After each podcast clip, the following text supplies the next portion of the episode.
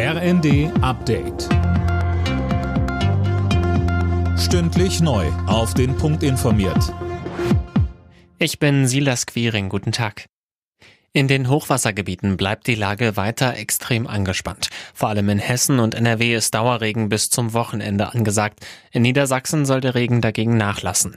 Heute macht sich Bundeskanzler Scholz in Sachsen-Anhalt ein Bild von der Lage. Aus seiner Partei kommen Forderungen, wegen des Hochwassers erneut die Schuldenbremse auszusetzen. SPD-Fraktionschef Mützenich sagte dem Portal Table Media, dass man sich mit der Frage beschäftigen müsse.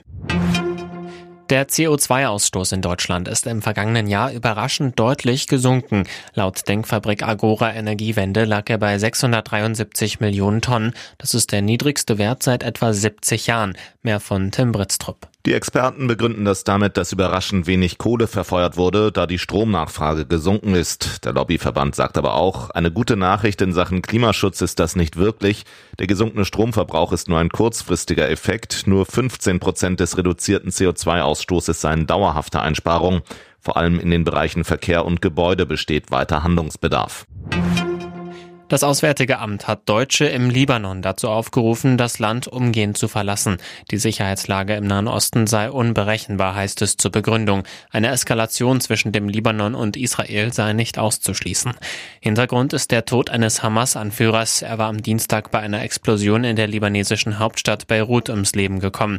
Die Hisbollah-Miliz im Libanon, die mit den Hamas-Terroristen verbündet ist, machte Israel dafür verantwortlich und drohte mit Vergeltung.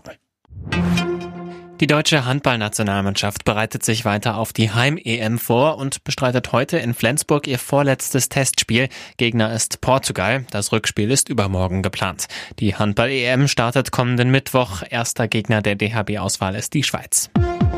Alle Nachrichten auf rnd.de